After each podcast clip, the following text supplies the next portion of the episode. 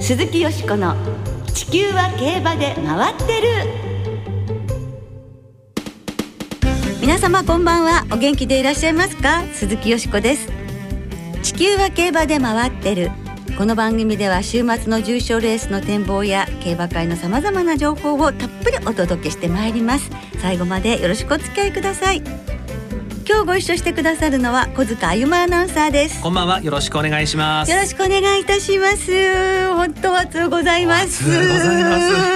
ねあの関東地方は先週の土曜日この番組の翌日ですね、はい、あの8月1日に梅雨明けをいたしまして連日30度を超える暑い日が続いていて今日はまたもう蒸し風呂に入ってるような感じでしたけれど小塚さんはね、はい、青森ご出身でいらっしゃって、ええ、いかがでしょう？いやもう北国出身者に限らず暑いとは思うんですが、はい、とりわけえー、北国出身ですから、とりわけとりわけ暑く感じますね。えー、もうとろけそうです。ね、なんか去年も暑かったと思うんですけど。えー今年のが暑い？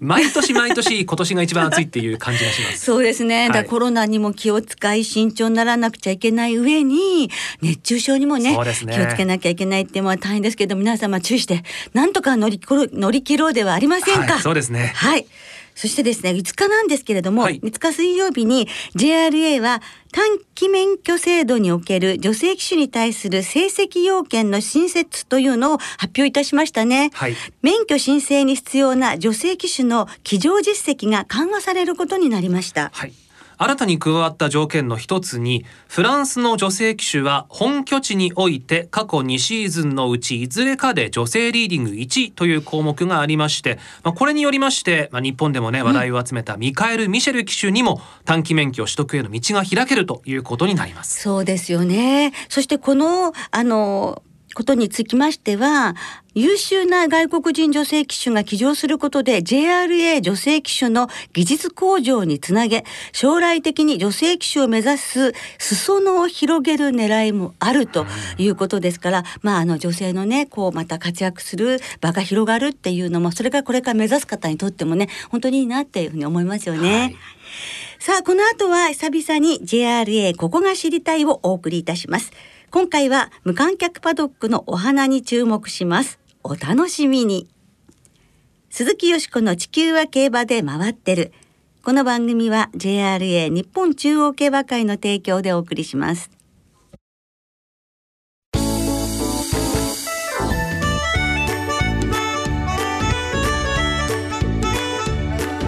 鈴木よしこの地球は競馬で回ってる。無観客パドックのお花に注目。JRA ここが知りたい番外編はい、2月以来、久々の JRA ここが知りたいを今日お送りいたします。久々です。はい。今回も競馬の素朴な疑問について JRA の職員の方にお話を伺います。はい。今回はこれまでと少し趣向を変えまして、パドックのお花にスポットを当ててお送りします。はい。無観客競馬になってからパドックの今まで以上のたくさんのお花にお気づきになったり、ああ癒されていらっしゃるという方も多いのではないでしょうか。はい、本当に綺麗なので今回は私のたっての希望でパドックの花を取り上げさせていただきました。はいまあ、我々がね馬券に血眼になる中でよしこさんはパドックのお花にいち早く注目なさってましたよね。そうなんですよある日ねあれ？増えてるって感動したんですよね。そこで今回は先ほどお電話で JRA 京都競馬場馬場造園課課長の鹿内秀人さんにお話をお伺いいたしました。はい、この鹿内さんというお名前に聞き覚えがあるんですでしょう、はい、そうなんですよ。実は偶然にも一昨年、一昨年の7月に変わる馬場情報含水率などを特集した時にスタジオにお越しいただいたのが鹿内さんだったんです、はいはいはい、お相手は小塚さんだったんです。はい。あの時も暑い日だったなというちょうど夏だったなというのを思い出しました。はい、ね、はい、そんな中いろんなお話をいただきましたよね。丁寧なお話いただきましたよね、はい、ではまたご登場いただきましょう、お聞きい。ただきましょう JRA 京都競馬場馬場造園課課長鹿内秀人さんのお話ですあの無観客競馬になりましてええ。テレビのパドック映像を見ているとなんかやはり最初すごく殺風景な感じがしたんですけれども、ええ。あの2週目でしたか京都競馬場のパドックをあの見ていましたら、ええ。なんか和むなと思ったらあれお花？お花が多いって思ったんですね。ええ。なんかすごく華やかでまるであの宝塚のベルサイユのバラのステージはい。を彷彿とさせるような印象をええ私が受けたんですね。はい。はい、どんなきっかけで始められたんでしょうか？えーまず無観客がこの2月のちょうど末から、まあ、始まりまして、ええ、でその段階ではだんあの、まあ、阪神競馬場の担当とかにも聞くと、まあ、段階的にその無観客が期間が伸びていったっていうようなところもあってですね。ええ、3月4月の段階では次お客様入れるかもしれないっていうところがまだあったので、ええ。手探りでそのパドックについては普段プラスアルファ程度しかですねまだできなかったという話の中でで京都についてはあのダービーの開催までですね裏の東京もそうなんですけど人開催もまるまる無観客というような形で、まあ、発表、えーさせていただいた形になりましたのでじゃあその見栄えをどうしようかっていうようなところでですねええ、えーまあ、パドック周り、お客様に見ていただくのは、まあ、パドック周りというところで、えーまあ、その辺増強していくことができないかなというような形でですね、えーちょっと考えて、まず考えが出てきたところですね。ああ、そうですか。それから準備というのではどういうところに注意されたんですか？えまず準備としてはですね、えその3回京都につきましても、まあ、パドックの周りですとか、普段お客様入っている、まあ、日だまり広場とかですね、まあ、全体的にお花をまあ配置して準備をしていた、えーところで、あのまあ、お客様入れる準備を踏まえてですね、うん進めていたところで、まあ、入場、まあ、ない形での競馬ということで、パドック以外にですね、配置している花もお効果的に使えるのかなというような、えーまあ、ちょっと浮かんできたところです。うん、なんかこう皆さんで話し合いがあってじゃあそういうふうにしようというふうになっていったんですか？4月に入って、まあ、G1 とか始まってですね、でまあ、お客様が入らないで、まあ、横断幕とかもないようなうん状況のですね、まあ、パドック映像とかなってですね、まあ、私もそうなんですけれども、やはり皆様ちょっとあの寂しいなっていうような印象を、まあ、競馬会の中でもですね、今抱かいたっていうようなところが、まあ、ちょっと、えーいろいろありまして、でであれば、えーまあ、京都開催始まってですね、まあ、2週目、まあ、天皇賞にもなりますので、まあ、そこに向けて、えーちょっとパドックをですね、ちょっと華やかに、ちょっと形で進めてはどうかなっていうような、まあ、意見も結構ありまして、でそれに向けてですね、じゃあその持っている花をですね、え集約して、ちょっとパドックを華やかにできないかなというような形で、えー動き出して、まあ、2週目にですね、うん。えーまあ、かなり、ええ。まあ、インパクトのあるというか、あの綺麗な形でですね、ええ。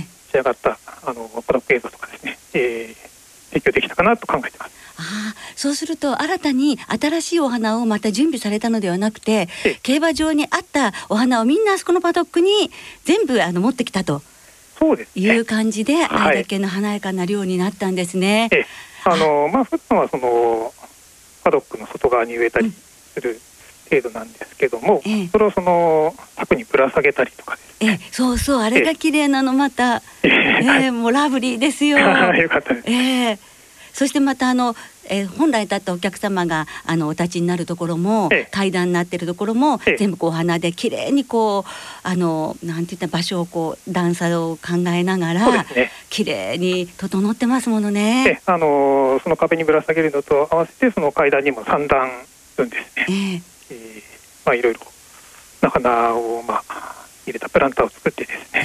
えええーまあ、配置して、まあ、どうやったら、まあ、綺麗に映るかなというような形で、まあ検討しながらええ。あの形になったという。もう本当にあのあれだけのお花の前を歩ええ。くサラブレッドの美しさと相まって、ええ。とっても素敵なんですよね。あのうん、いい映像になっていたかなと思います。はい。うん、ちょうど本当にテレビ映るとこ考えてらしてええ。あれだけのこう並べ方だなっていうのが分かりますので、はい。だから本当にテレビで見て心が晴れやかになる晴れ晴れとするひとときなんですよね。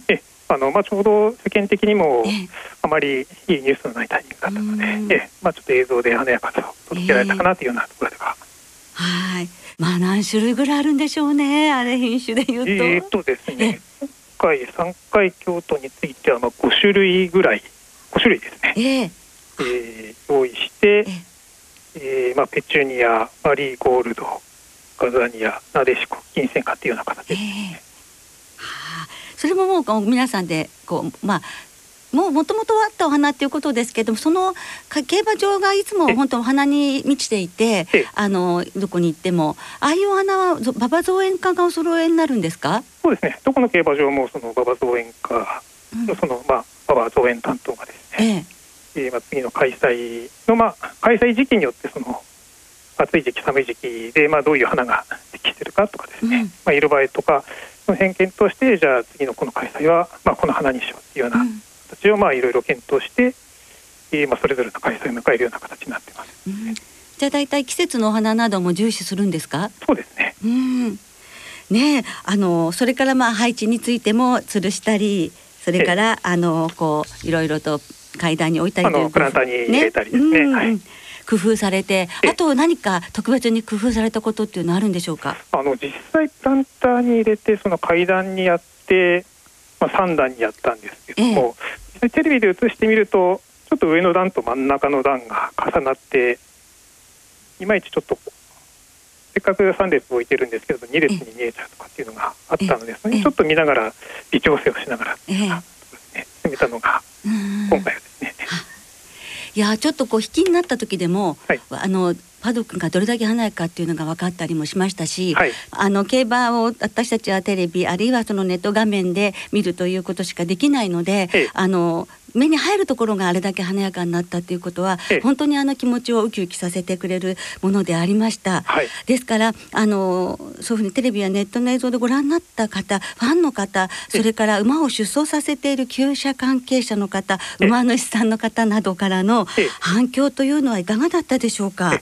あのーそうさせた関係者の方とかとはあの話はあの聞くことできなかったんですけれどあもね。あのまあツイッターの反応とか見ててもですねあの先週と比べて花がすごく増えてええ。癒されるとかですねええ。そういうまあ好意的な意見もかなりまあ多くてですね、ええ。えーまあそれを読んでまあちょっとまあこちらでやったメンバーも含めてですね、えーまあ本当やってよかったなというような、えー印象がありましはい。もうやった感がじゃあありますね。たありましたね。はい。そうするとあの他の競馬場の方々も、ええまあご覧になっていて、ええあうちの競馬場でもというふうに広がっていったという感じなんでしょうか？えーまあ、同時並行でですね、まあ、ええあのその時はあの東京と、まあ、新潟やってましたので、それぞれちょっと連絡取りながら、まあ、それぞれの競馬場でまあその花を調達してますので、ええまあ、それを使って、まあ、いかに見せられるかなっていうところを、まあ、ちょっとお互いの情報を共有しながらですえね、ええ。ーまあ、アドバイスってところはないんですけれども、あそれないんですか、アドバイスさあのそれぞれあのちゃんとあのスキル持って担当者が各競馬場いますので、ええ。ええ。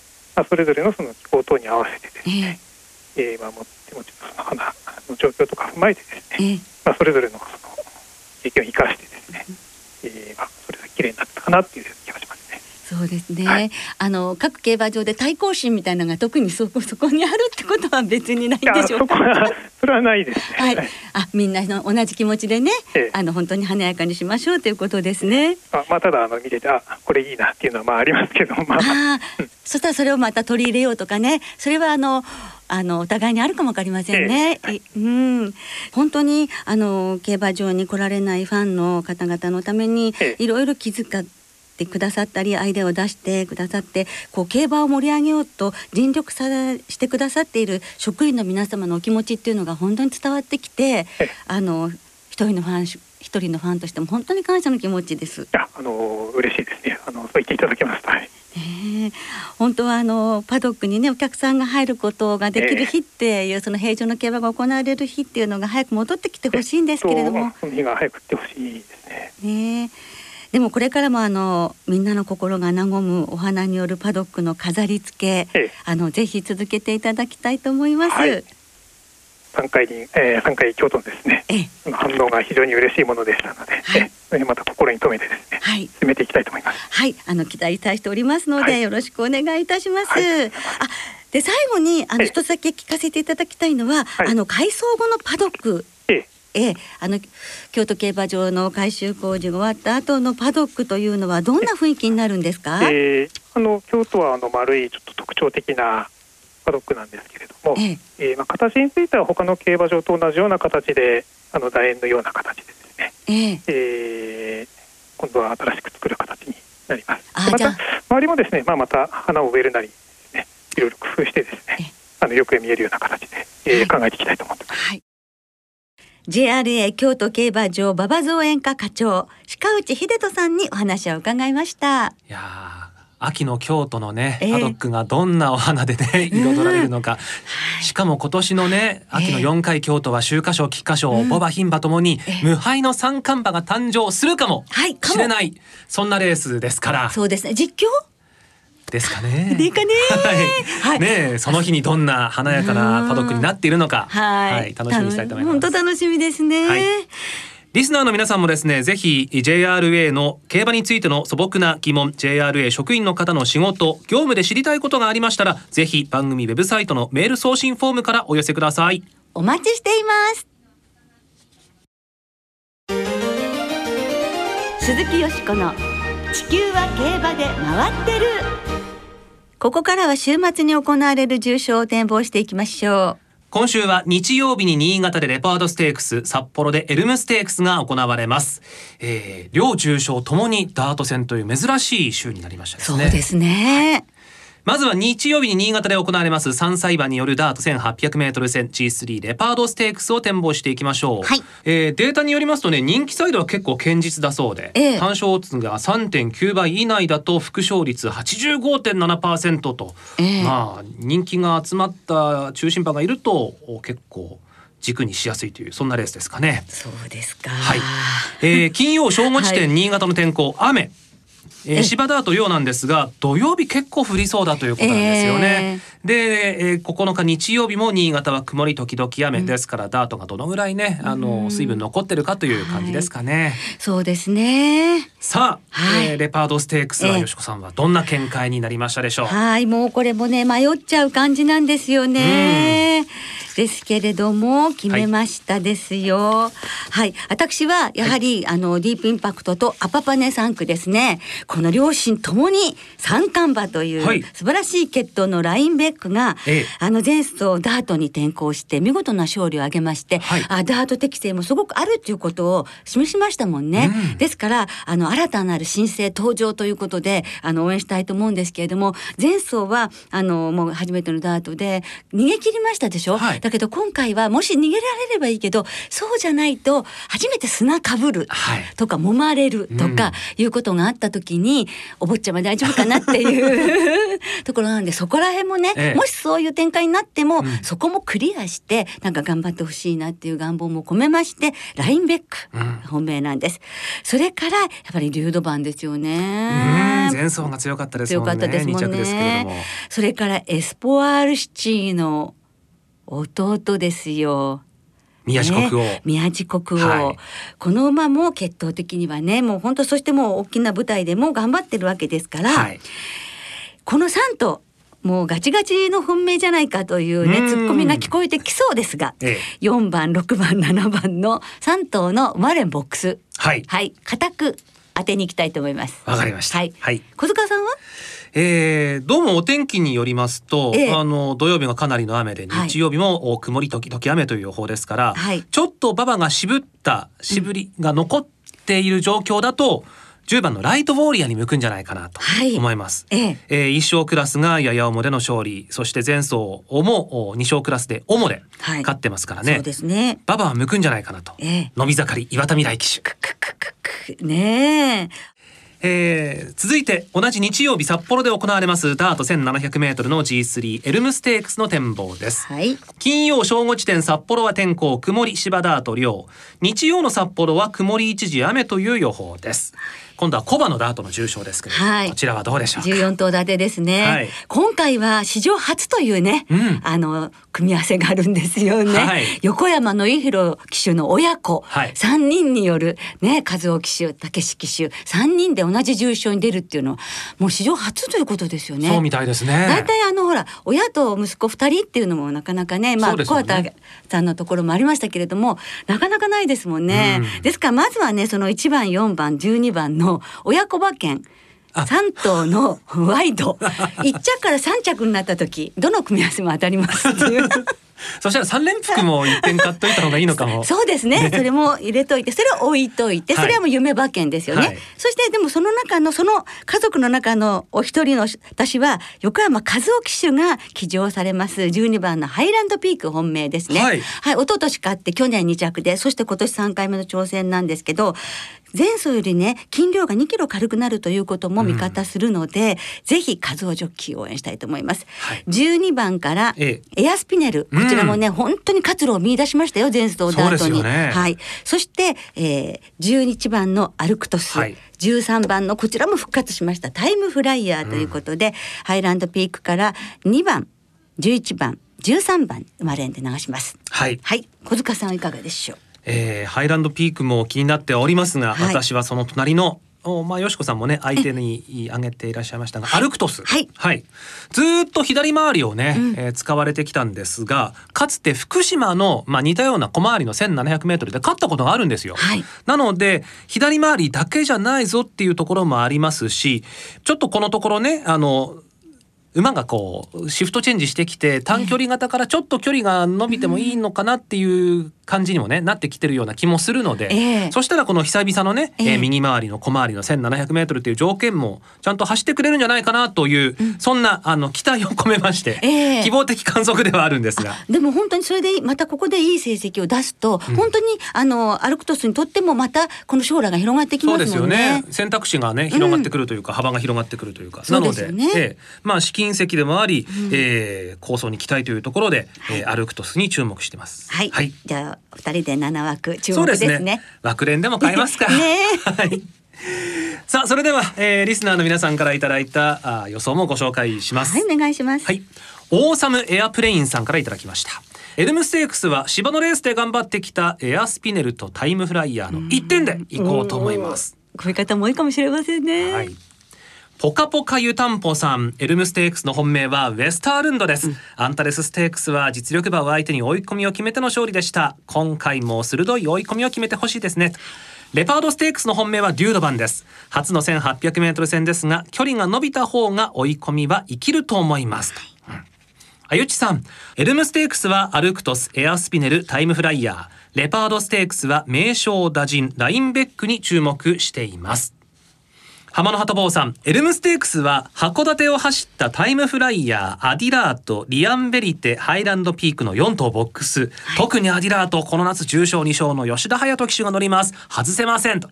ねえ、先週もね穴を開けてくれましたからね。はい、鮮やかでしたね。ねえ一撃さんエルムステークスは小回りのダート得意のウェスタールンド。レパードステークスは先週の日曜メインも制した川田騎手のデュードバンを中心視しています、はい、川田騎手ね先週メインは連勝でしたね。そうでしたね。はい。ヤジさん久々の投稿です。ありがとうございます。今週のレパードステークス応援しているのは謙信公、上杉謙信公ゆかりの地新潟で初重賞制覇なるでしょうかと。なるでしょうか。うん。中堅さんエルムステークスは横山親子3人のお揃い踏み。私は和夫騎手のハイランドピークに期待します一。緒。うまいもんさんエルムステークスはウェスタールンドに注目。レパードステークスは混戦で難解。注目はブランクチェック。えー距離を伸ばしてダートではレンを外していません。ということですね。えーそれからタケピースワホーさんエルムステークスの注目馬は初ダートで穴を開けたエアスピネルレパードステークスはラインベック連軸で狙いますと、まあ、どちらもダート2戦目の馬ですね。そうですね。はい。アルペジオさんエルムステークスはタイムフライヤーと大好きな浜中騎手のバスカビルレパードステークスはラインベックと力の違う宮地国王で勝負といただきましたはい、皆さんどうもありがとうございます。ありがとうございました今週もね、たくさんいただきまして、感謝御礼申し上げます。来週は関谷記念、小倉記念の展望を中心にお届けいたします。お聞きの皆さんの予想もぜひ教えてくださいね。お待ちしています。今日もそろそろお別れの時間となりました。今週末は新潟札幌の2つの競馬場での開催です。2歳戦は新潟で7つ札幌で5つ行われます。土曜日の新潟では2歳のオープン特別ダリア賞が行われます。ラブリーデーと売り売りの子供ジャカランダレーン楽しみなんですけれども、はい。ドゥラメント3区の優勝一番乗りを果たしましたアスコルターレはい注目したいです。はいその2歳戦は9月6日まで単勝がお得です。JRA の2歳戦全競馬場全レースの単勝を対象に通常の払い戻し金に売上の5%相当額を上乗せして払い戻しされます。そして今週も新型コロナウイルスの感染拡大防止のため無観客競馬となります。電話投票インターネット投票をご利用いただき競馬をお楽しみください。一部のウィンズ J プレイスでは制限付きで発売払い戻しを行います発売レースは事業所によって異なり最大で各競馬場の9レースから12レースまでと前日発売レースです。営業時間も短縮されています。詳しくは JRA のウェブサイトなどでご確認ください。はい。とにかく暑いがね続いておりますので、はい、どうぞ皆さん健康管理には十分注意してお過ごしくださいね。そして週末の競馬存分にお楽しみください。お相手は鈴木よしこと小塚あゆむでした。また来週元気にお耳にかかりましょう鈴木よしこの地球は競馬で回ってるこの番組は JRA 日本中央競馬会の提供でお送りしました。